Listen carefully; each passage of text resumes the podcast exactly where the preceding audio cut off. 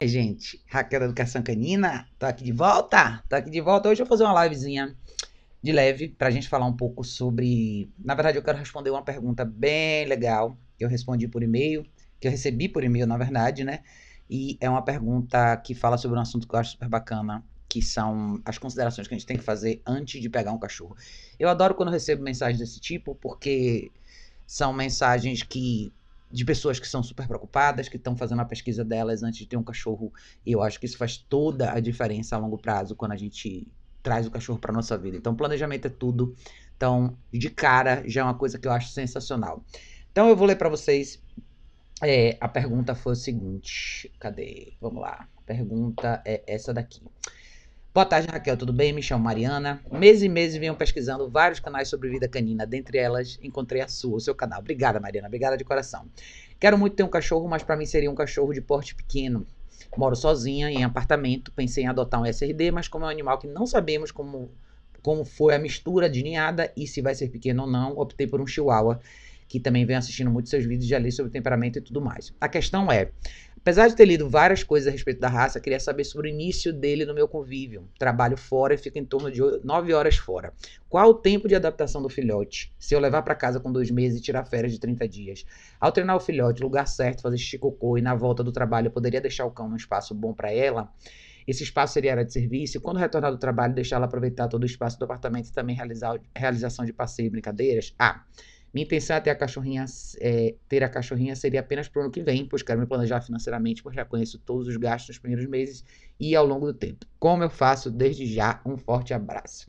Mariana, querida, muito obrigada por mandar essa pergunta. Pergunta sensacional. Lu, querida, como é que você tá? Então, assim, eu acho super importante você ter considerado todas essas coisas e você ter mandado essa pergunta com um ano antes, né, de fazer essa de tomar essa decisão. Eu vou falar para você algumas coisas que eu acho importante serem ditas, principalmente para todas as pessoas que moram sozinhas e querem ter cachorro, porque é exatamente a minha situação. Eu moro sozinha e eu tenho meus cachorros, então acho que tem muitas coisas interessantes a serem consideradas. Primeiro, você falou que queria um cachorro pequeno e você optou por um chihuahua porque você tem mais ou menos como saber o tamanho do cachorro, beleza, até aí tá tudo certo, tá?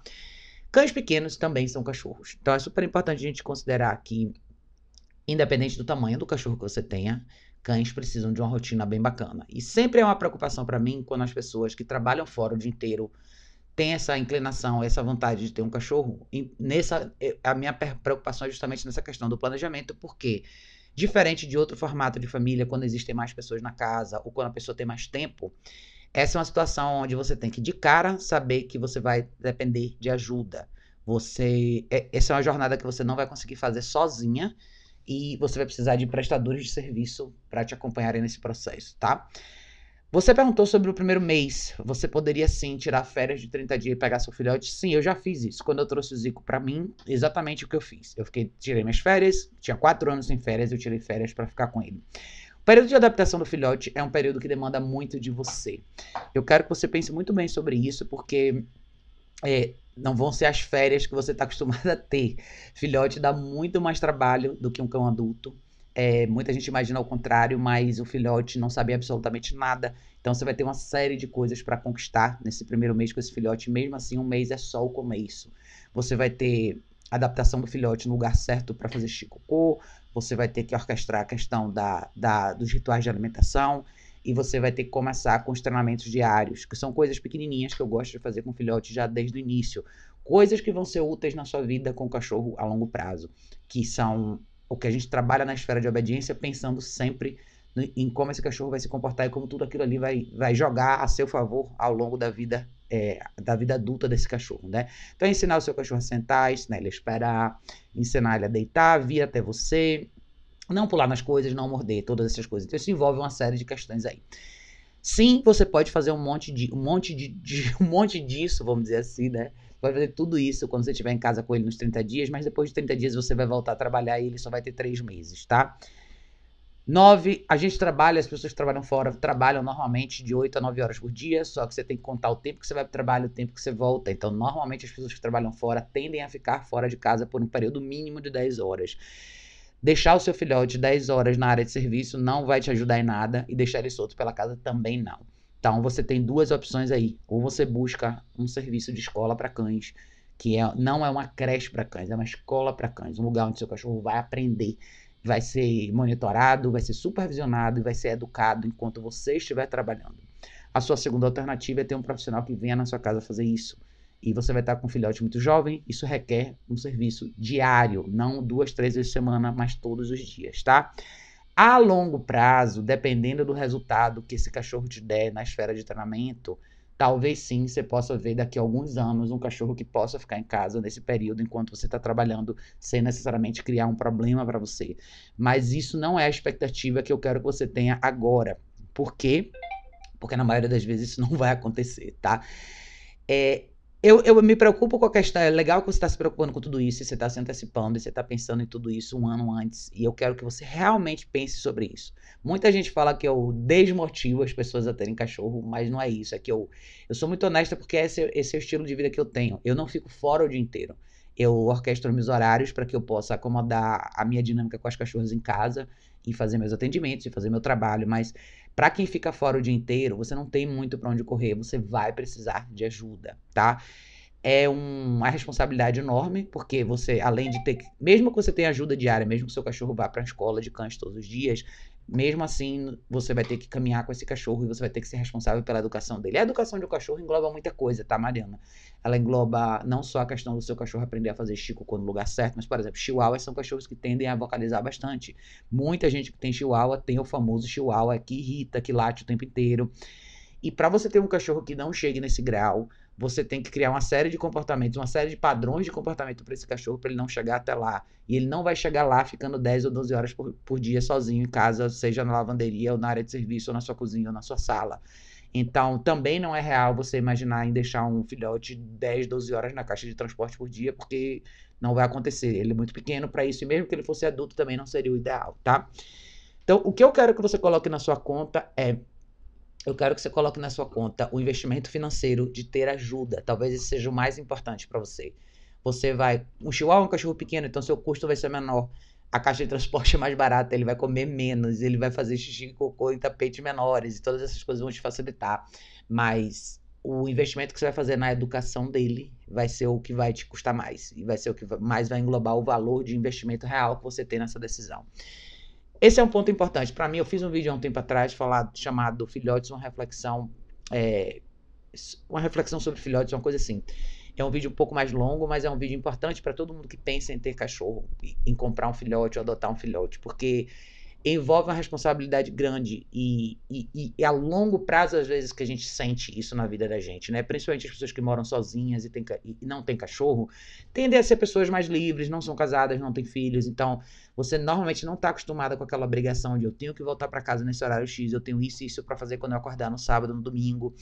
E é o que eu falei no início desse vídeo. Cães pequenos também são cães. Por mais que eles sejam menorzinhos, eles precisam sair, eles precisam caminhar, eles precisam aprender como se comportar em ambientes sociais, eles precisam aprender a ficar tranquilos dentro de casa. O fato da sua escolha ser um cachorro pequeno, eu não quero que você gravite para um lado onde esse é um cachorro que vai ficar no meu colo, que vai dormir na minha cama o tempo inteiro. Não, não é isso, tá? Se você criar isso, você também vai criar um problema. Muitos desses cães pequenos tendem a ser cachorros é, mais com reações piores do que os cachorros maiores, justamente porque eles acabam tendo mais privilégios muito cedo. E um filhote de chihuahua é desse tamanho, mas daqui a pouquinho ele cresce, vai ficar desse tamanho, mas mesmo assim. Então você tem toda uma dinâmica dentro de um apartamento que é o cachorro tem que acostumar com a questão da, da do trânsito no hall do, do, seu prédio, ou seja, do lado de fora da sua porta, é, como é que ele reage em relação às coisas do seu apartamento, máquina de lavar, televisão, vassoura, e enfim, todas as coisas que envolvem isso aí. Então tem muito para se, se, dizer em relação à educação do filhote, mas é a dedicação que você vai ter não só no primeiro mês, mas nos primeiros dois ou três anos de vida desse cachorro. É isso que vai determinar até a fase de amadurecimento dele, como é, até onde ele vai, tá? Isso é super importante. O que eu quero enfatizar para você aqui, Mariana, é o seguinte: eu vi que você no final perguntou assim: seria o suficiente se eu voltasse para casa e brincasse com ele desse mais liberdade? Não, isso não é o suficiente, tá? Todo cachorro precisa aprender. Então, você tem que sempre pensar assim: o que, que eu quero desse cachorro? Eu quero poder sentar na minha sala de noite quando voltar do trabalho e jantar sem esse cachorro me incomodar. Eu não quero que a sua expectativa seja: eu quero jantar com meu cachorro no meu colo. Ou eu quero jantar com meu cachorro literalmente sentado em cima de mim. Porque tem muita gente que tem cachorro pequeno que acaba fazendo isso. Eu não quero que seu cachorro crie uma antecipação sua, em relação à sua chegada o tempo inteiro. Então, você vai ter que aprender também a se controlar na esfera emocional de não vou chegar em casa e, e, e derramar em cima desse cachorro toda a minha frustração porque eu fiquei longe dele o dia inteiro. Então, tem muita gente que cria cães ansiosos, que antecipam tudo que a gente faz assim. Então, mas de novo, eu acho que a parte mais importante para você seria você pensar em como que você vai orquestrar o dia desse cachorro enquanto você está ausente. Talvez esse seja a bandeira vermelha que eu sempre trago aí à tona para as pessoas que trabalham fora o dia inteiro, moram sozinhas e querem ter cachorro. Eu não vejo outra alternativa a não ser ou você ter esse cachorro numa escola, que com três meses ele já pode entrar, que vai ser o quê? Um lugar onde o seu cachorro tem um dia produtivo no lado educativo. Ele vai aprender as coisas que vão ser importantes para ele, tanto na vida com você como na esfera social. Ele vai aprender a se comportar é, na presença de outras pessoas e outros cachorros. Ele vai aprender a, a, a, tão bacana ideia do coexistir, o estado calmo em situações diferentes. Ele vai aprender a lidar com estímulos diferentes do universo doméstico social. E aí você pega, traz ele para casa e você continua esse trabalho em casa. Então, quem faz serviço de escola para cães, quem faz um serviço bacana, pode te oferecer isso. Eu não sei se você está em São Paulo, se você está em algum outro lugar do Brasil, se você tem esse serviço à sua disposição. Se você não tiver na sua cidade, provavelmente você vai ter que encontrar um profissional que venha preencher essa lacuna enquanto você estiver ausente, tá? Principalmente nos primeiros dois anos de vida desse cachorro. É, vir, vir pelo menos uma vez por dia na sua casa, pegar esse cachorro, fazer umas sessões de treino, é, limpar o local, fazer uma interação educativa e tudo isso talvez seja a parte que tenha um custo maior para você. Eu acho que essa parte, esse esclarecimento é a real expectativa que a gente tem que ter quando a gente fica fora bastante tempo, que é ter um cachorro. É, cachorro é um bicho de família e quando você tem mais gente no contexto, as pessoas que estão afim, estão dispostas a se ajudar, podem fazer mais pelo cachorro. Isso não quer dizer que uma pessoa que mora sozinha não possa ter, porque eu tenho. Mas eu sei que exige um esforço da sua parte em orquestrar sua vida e para que você possa acomodar o que o cachorro precisa. Caminhadas diárias, exercícios diários, a, a, aquela atenção nas coisas que você quer criar e que você não quer criar dentro da sua própria casa, dentro do seu contexto. Então, essas coisas são, vão ser importantes para você, tá, Mariana? E aí, minha gente? Deixa eu dar um oi pra galera. Pedro deu boa noite. Pedro falou: onde eu moro tem muitos cachorros de rua. Às vezes eles entram e fazem as necessidades no meu quintal. Agora tinha Agora, minha filhote está internada com suspeita de parvovirose. Estamos indo bem no desenvolvimento dela. É uma pit de quatro meses. Pedro, cuidado com isso, né? Muito cuidado com isso. É, se, se você mora em casa, principalmente, né? Veja como é que ela vai reagir é, nesse, né, se ela está internada, se ela como é que tá, como é que vão ser os exames dela. É super importante você zelar pela saúde dela nessa, principalmente nessa fase, tá? Parvovirose é uma doença muito, extremamente letal para filhotes. Então, eu espero que você passe bem por isso daí, tá, Pedro? Mas tome bastante cuidado com ela. É, veja como é que você está cercando o seu quintal, o seu terreno, para não deixar que esses cachorros de fora entrem, porque é um, é um risco, é um risco bem grande mesmo, tá? É, ela vai bem, com fé em Deus, Pedro. Com fé em Deus, ela vai, ela vai se recuperar, tá, Pedro? Depois dê notícia pra gente, veja com seu veterinário direitinho. O tratamento de parvovirose é muito de resposta de imunidade do cachorro. Então, eu não sei necessariamente se eles tratam a causa, mas tratam o sintoma. Normalmente é assim que acontece. Mas se você já tinha dado algumas vacinas para ela na, na, fase inicial, eu acredito que ela se saia bem dessa. Com fé em Deus, tá? Luiz deu boa noite. Boa noite, Luiz. Pedro falou, ela já estava vacinada, mas o veterinário disse que essas vacinas de casa de ração não valem nada. Não confie. Com certeza. Eu concordo com ele, tá? É, quando você for vacinar seu cachorro, procure um veterinário legal. As vacinas importadas são mais caras nessa primeira fase, mas elas são melhores, tá? Com certeza. Luiz perguntou: enriquecimento ambiental ajuda um pouco? Luiz, não, não, na verdade não, tá? Eu vou ser bem franco em relação a isso, porque nada substitui você na criação do seu cachorro, principalmente na fase de filhote. Você pode encher a sua casa de alternativas, de engenhocas e de coisas interessantes para o seu filhote fazer, mas a realidade é você não está ali para dar direção, para dizer o que esse filhote pode e o que ele não pode fazer. E isso é muito perigoso nos primeiros anos do cachorro, porque é justamente aí onde o cachorro desenvolve todos esses problemas que a gente acaba vendo. é, o comportamento destrutivo, o morder as coisas, fora o risco que você corre da, da saúde do cachorro, né? Então, principalmente o cachorro pequeno, pode engolir alguma coisa, pode colocar pata em algum lugar, pode se machucar. Chihuahua pode se prender na porta do armário. Tanta, tantas coisas perigosas podem acontecer com filhotes sem supervisão que eu não acho que a questão é enriquecimento ambiental ou não. Isso aí é uma coisa que você pode fazer a longo prazo com o cachorro juntar você e o cachorro e fazer uma atividade diferente se você quiser, mas nada disso substitui o seu papel de educar o cachorro e de estar presente para mostrar para esse cachorro que é certo e que é errado desde o dia 1, tá? É, Luciana falou, Raquel, tive um cão que peguei filhote e tive vários problemas. Um deles foram latidos excessivos. Trabalho fora, ele ficava com meus pais, que são idosos. Tivemos que doá-lo. Hoje ele tá bem, graças a Deus. Pois é, é legal você ter falado isso, é, Lu, porque acontece bastante nessa primeira fase, tá? Às vezes, principalmente quando a gente tem um cachorro que a gente não está presente, a gente não mostra o que ele tem, o que ele não tem que fazer. Lembrem da, da, da fase dos medos, da curiosidade que os filhotes têm. Se você não está ali para mostrar o que ele pode, o que ele não pode fazer, ele vai criar essas respostas sozinho, sem intervenção. Então, às vezes, tem cachorros que passam a vida inteira latindo para televisão, ou passam a vida inteira latindo para todo mundo que passa no hall, ou para o barulho da máquina de lavar, ou liquidificador, ou qualquer som diferente, porque é, é, o mesmo risco que as pessoas correm quando nós, por exemplo, criam filhotes no quintal, fora da casa. Então, o filhote fica literalmente à mercê do, do, do ambiente da situação.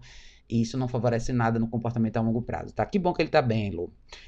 o Anzinho falou, opte pelo Schnauzer. Schnauzer é vida. é verdade, tem vários Schnauzers que são legais, sim. É, Juanzinho falou: brincadeiras à parte, parabéns a Mariana com toda essa preocupação antes de pegar o cão. O mundo precisa de mais tutores assim, com certeza, Juanzinho. Acho que foi ótimo o fato de você ter perguntado, de você ter mandado esse e-mail um ano antes, né? Para você ter tempo de se planejar, entender direitinho o que envolve uma vida com cachorro, que eu acho que vai mais, né? Vai mais além do que as pessoas imaginam. Todos os donos de cães têm o seu período de descoberta, né? Quando a gente pega o primeiro cachorro, a gente estuda um pouco e faz um monte de pesquisa na internet, descobre canais do YouTube, coisas legais. Mas é a prática, é a experiência de vida com o cachorro que vai fazer você amadurecer, entender de verdade o que isso significa. É uma responsabilidade maior do que as pessoas imaginam, né? Não é uma coisa tão simples assim.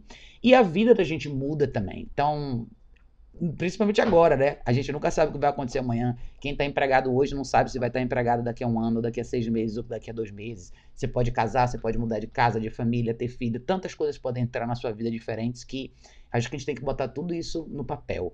Parece meio frio o que eu estou falando, mas é assim que a gente tem que fazer. Eu sei, assim, nos últimos dez anos, quantas coisas na minha vida mudaram é, quantas adaptações diferentes eu tive que fazer com os meus cachorros. Então, leve tudo isso em consideração, tá, Mariana? Com certeza.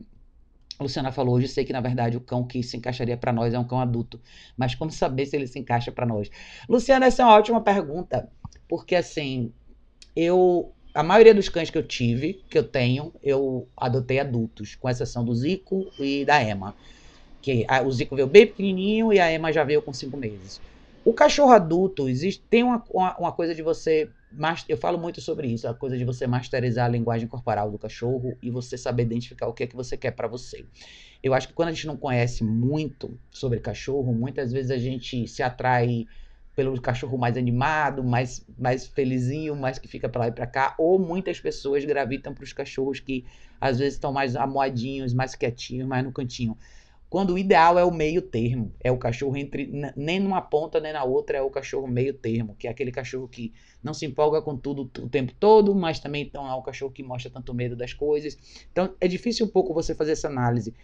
Para você, Luciana, se você tiver na dúvida, tem, você pode chamar um profissional para te ajudar a escolher o cachorro. Eu já fiz isso para várias pessoas e é um serviço bem legal. Você paga como se fosse um valor de uma consulta e você leva o profissional com você para escolher um filhote de uma ninhada no canil, ou te ajudar a escolher a raça certa, ou de repente escolher um vira-latinha legal. Tem o jeito de você fazer uma leitura bacana do cachorro, mas tem muito do cachorro que você descobre depois de alguns dias também, né? Então, ver o cachorro uma vez só não necessariamente dá para você bater o martelo, mas dá para você ter mais ou menos uma noção de como ele é. Eu gosto de pegar cachorros assim, com a partir de um ano, um ano e meio, você já tem um cachorro um pouco mais pronto, é, já pode fazer uma série de coisas. Ele passou, já passou da fase de imunidade frágil, então você tem uma série de vantagens aí.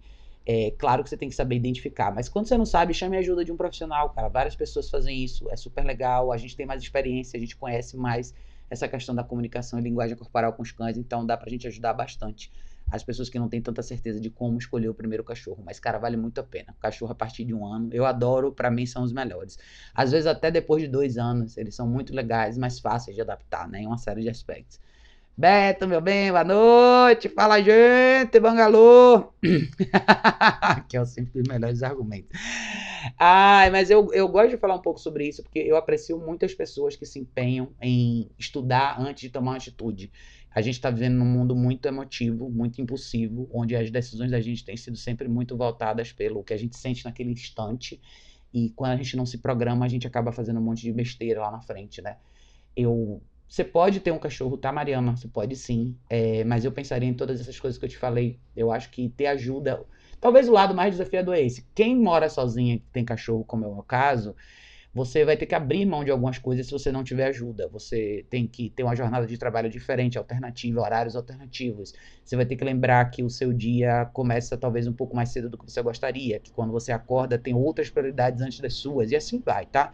É isso que é o gostar do cachorro de verdade e você saber adaptar esse cachorro para a vida que você realmente quer. Que tipo de cachorro eu quero viver com? Não é você pensar no cachorro do filme só, mas como é que eu faço para construir esse cachorro do filme? E a maioria das pessoas querem um cachorro calmo dentro de casa, a maioria das pessoas querem o cão de companhia mesmo. E às vezes a gente procura muita alternativa, quando na realidade é o simples que vai fazer diferença na esfera de educação, tá? Eliette, boa noite, querida. Eliette falou: graças a todas as suas dicas do seu canal, minha borda adolescente estava tá super integrada na vida da casa. Salve a caixa, salve o place, salve a caminhada estruturada e salve a prom. Salve, Eliette! Sensacional! É isso aí, meu bem. É legal a gente fazer essa descoberta junto, né, Eliette? Porque a gente fala bastante sobre isso aqui no canal. E há bastante tempo eu falo sobre essas coisas, eu falo sobre como as ferramentas então para ajudar. É, por que, a gente precisa desmistificar essas coisas e descolar um pouco da fantasia, né? Tá sendo super legal. A gente tem tido várias conversas bem bacanas agora no webinário sobre isso, porque tem profissionais, tem alunos que são donos de cães, então a gente acompanha de perto a jornada de todo mundo. E você vai vendo, né? Como essas camadas vão caindo, a gente vai fazendo essas descobertas e a gente vai entendendo como é importante a gente entender o cachorro como ele é. E claro que a gente tem uma relação super afetiva com os cães, mas a gente precisa que eles se adaptem na nossa vida. E eu acho que esse é o, esse é o momento, né? É, essa é a barreira que quando a gente quebra, a gente entende o que a gente realmente precisa fazer. Até mesmo quando a gente tem cachorros que precisam superar coisas como insegurança, como ansiedade, como antecipação. É, a gente se coloca numa posição onde a gente tem que ser esse elemento de referência mais forte. E é quando isso faz toda a diferença, né? A longo prazo para os cachorros. Lu falou, obrigada, Lu, obrigada a você, meu bem, André, querida, boa noite. A live de hoje não vai ser muito longa, eu vou participar hoje às 8 horas de uma live com o Edu. Eu vou ser convidada no canal dele. Ah, eu, tenho que, eu vou pegar o canal dele, depois eu deixo no link com vocês aqui para vocês verem. E a gente vai falar bastante sobre esse assunto de expectativa versus realidade, assim vai. Então vai ser bem legal também. É... Iago perguntou aqui quantos meses é ideal para um filhote começar a morder luvas sem prejudicar os dentes. Por que, que você quer que o seu filhote morda luvas? Eu não entendi, tá? Não tem idade ideal para o seu filhote começar. Ah, a menos que você esteja falando de trabalho de proteção. Ah, esse não é a minha esfera, tá, Iago? Eu não faço trabalho de guarda e proteção e eu não faço esse trabalho de mordida. É, as pessoas que fazem isso vão poder te responder melhor. Se você quer um cachorro que faça bite work, que é esse trabalho de mordida, é, normalmente eles começam cedo, tá? Pelo que eu sei. Mas não no sentido de morder e segurar, é meio que uma brincadeira nos primeiros meses do cachorro. Mas, como eu falei, não é a minha área, não é a minha expertise, não é o que eu faço, tá? Meu foco bem é. Eu foco bastante na questão do, da vida doméstica urbana dos cães domésticos. É, é o cachorro adaptado dentro da sua vida, dentro da sua casa, com você, com sua família. É, eu, eu, foco bastante na questão da inclusão. Então, inclusão de vida familiar. Então, essa parte mais voltada para o esporte não é muito minha área, mas com certeza você vai achar outros profissionais que vão poder te dar uma resposta mais clara em relação a isso, tá? Francisco falou: boa noite, Raquel, tô assistindo sua live aqui no Maranhão. Salve, Francisco! Boa noite, querido, boa noite. Como eu falei, gente, a live de hoje não vai ser tão longa assim. Deixa eu até ver se eu consigo pegar aqui o canal do Eduardo é, para mostrar para vocês aonde a gente vai estar. Tá. É, às 8 da noite vai ser a live no canal dele. Eu acho que é esse aqui, deixa eu ver. Eu vou mostrar para vocês, se vocês quiserem dar um pular. A gente hoje mais tarde vai falar sobre a gente vai falar sobre expectativa versus realidade. Então vai ser uma live legal. Eu vou mostrar aqui para vocês. O canal dele é esse aqui, tá? é esse canal aqui. A gente vai estar no YouTube hoje às 8 da noite. Então, você é convidada no canal dele. A gente vai falar um pouquinho sobre expectativa versus realidade. Dê uma olhada lá no canal dele. E a gente volta. Eu volto mais tarde, às 8 horas, lá no canal do Edu, tá? Mas é isso, Mariana. Eu queria que você entendesse com clareza um pouco do que a gente falou por aqui. Eu não entrei muito na esfera de como cada pedaço do treinamento funciona, porque eu acho que isso é uma outra etapa. Eu acho que mais importante do que a gente falar agora sobre como ensinar o centro, deito, fico, volto, place e o andar junto e o xixi com o lugar certo, mais importante do que isso é você amadurecer a decisão e entender que a parte mais importante dessa decisão é você saber que você vai precisar de ajuda. E uma pessoa só com um cachorro só demanda bastante. E é maravilhoso, tem uma série de aspectos sensacionais da vida com cães mas conte isso na sua tabela financeira. Veja se na sua região tem alguma escola para cães. Escola não é creche para cães, tá? Escola é um lugar onde o seu cão aprende. Vê se existem profissionais legais que eventualmente podem ir na sua casa, pessoas de confiança, que podem ajudar a treinar o seu cachorro quando você está ausente. É, o custo do seu cachorro vai ser menor do que a da maioria das pessoas, porque tudo para o chihuahua é mais barato. Mas eu acho que a parte mais importante é essa daí, tá? É, Marco falou aqui, boa noite. Hoje comprei minha caixa de transporte para minha pitbull. Ela vai chegar aqui em casa com 50 dias. Veja seus vídeos são ótimos. Ah, Marco, que maravilha. É isso aí. Jogue duro. Começar com a caixa de transporte é a melhor coisa. É, se você começar desde cedo, você vai ter um cachorro super bem adaptado. Isso vai fazer toda a diferença para você a longo prazo, tá? Mas é isso, pessoal. Obrigado a todos vocês que deram um pulinho aqui rapidinho. Como eu falei, foi uma live um pouquinho mais curta, mas eu queria só responder essa pergunta da Mariana. Mandar um beijo enorme. Mariana, obrigada por ter mandado a sua pergunta, tá? Foi sensacional. E fique à vontade para me mandar mais perguntas se você quiser, se você tiver mais dúvidas. A gente tem um ano aí ainda para pensar sobre isso.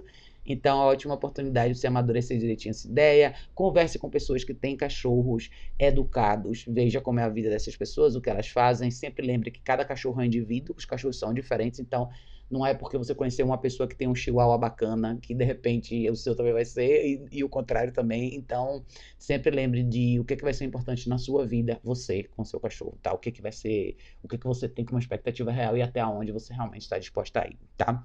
Juanzinho falou, é importante refugar o cão se for adotar adulto, porque olha, ele, olha ele calminho, depois que tira os vermes, o cachorro fica possuído. é verdade, Rosinho, é verdade. Claro que a gente, quando o lado legal, assim, quando o Juanzinho falou esse comentário, é muito engraçado, mas quando a gente avalia um cachorro adulto, claro você tem que considerar a questão de saúde, né? E tem isso mesmo, às vezes o cachorro tá todo quietinho, bozinho, aí você faz a vermifugação, o cachorro começa a comer bem, começa a ficar saudável, e pô, aparece um outro cachorro, né? Mas as surpresas também existem com os filhotes, também pode acontecer uma coisa bem similar também. É... Mas é isso, gente, eu vou, eu vou Hoje vai ser um pouquinho mais curtinho que o normal. É, essa semana eu volto provavelmente na sexta-feira para fazer mais live com vocês. E a gente e a gente conversa com mais calma em relação a tudo isso, tá? Mas obrigado a todos vocês que participaram da live de hoje. E hoje mais tarde eu vou estar lá no canal do Edu e a gente vai conversar um pouquinho mais sobre isso, tá bom, pessoal? Beijo enorme. A gente se vê em breve no próximo vídeo.